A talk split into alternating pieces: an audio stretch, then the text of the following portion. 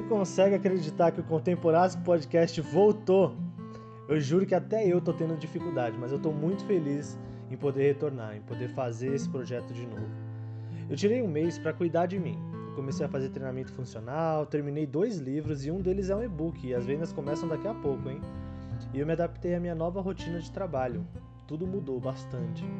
Mas tem sido um processo riquíssimo emocionalmente e bem interessante. Mas o que mais importa é que agora estamos de volta e eu reassumo o compromisso de um episódio por semana.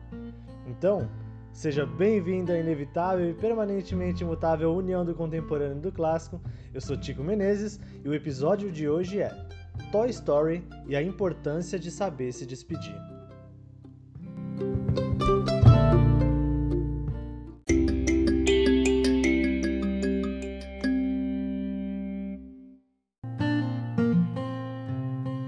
Tudo passa, até o além do infinito. Seja um amor de adolescência que termine evoluindo para uma amizade, seja a morte de um ente querido e nossas dúvidas sobre o que há após a vida, ou a mudança de um grande amigo para um novo e distante lugar. A tristeza é um sentimento quase intrínseco à despedida. E há despedidas que aliviam, claro, mas vamos nos ater às realmente difíceis aqui.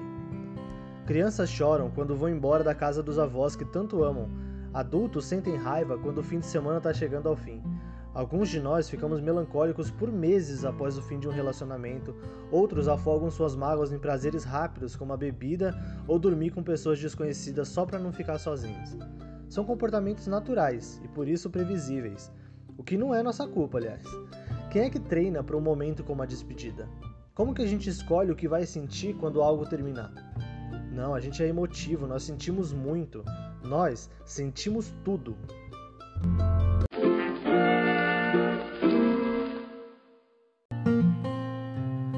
Mas emoções, assim como seres humanos, amadurecem. Aos poucos, nós vamos perdendo coisas às quais estivemos acostumados no decorrer dos dias. Um brinquedo, um professor transferido para outra escola, uma roupa, fios de cabelo, uma esposa, um marido, um namorado, uma namorada, um avô, uma avó. E assim a gente vai sendo forçado a reconhecer que, e eu peço licença ao Tony Stark para parafraseá-lo aqui, parte da jornada é o fim. Mas também que agora eu referencio a vovó Juju do irmão do Joel, que o que importa não é o destino, mas a estrada.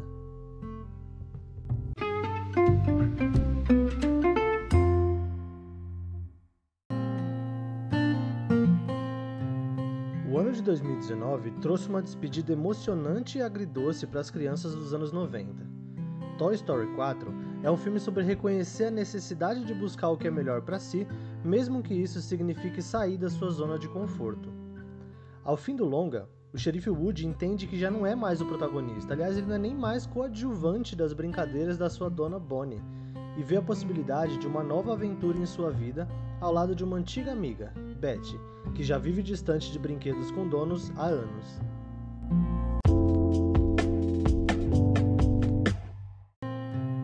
O grande gesto de maturidade, porém, vem dos brinquedos outrora liderados por Woody.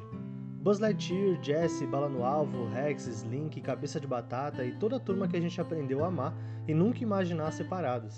Eles levam algum tempo, mas entendem que o seu amigo de longa data precisa ser feliz, e isso não vai acontecer se ele permanecer no grupo.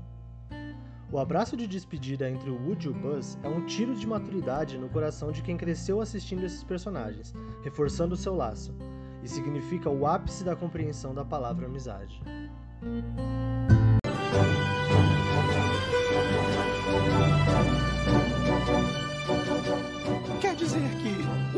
Um brinquedo perdido?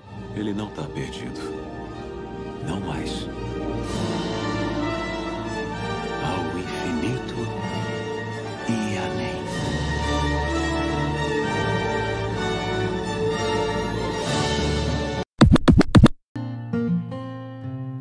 Interessante artigo sobre aprender a lidar com perdas, o autor Thomas M. Gallagher escreve que se despedir de alguém querido significa dar a todos uma chance de seguir em frente. É uma frase de fácil compreensão, mas difícil aplicação. Novamente, não há treino para se despedir ou um manual para lidar com despedidas. Mas se houver disposição para amadurecer a ideia de que tudo passa e não necessariamente acaba, talvez o caminho para descobrir o que é o infinito e o além fique um pouco mais claro.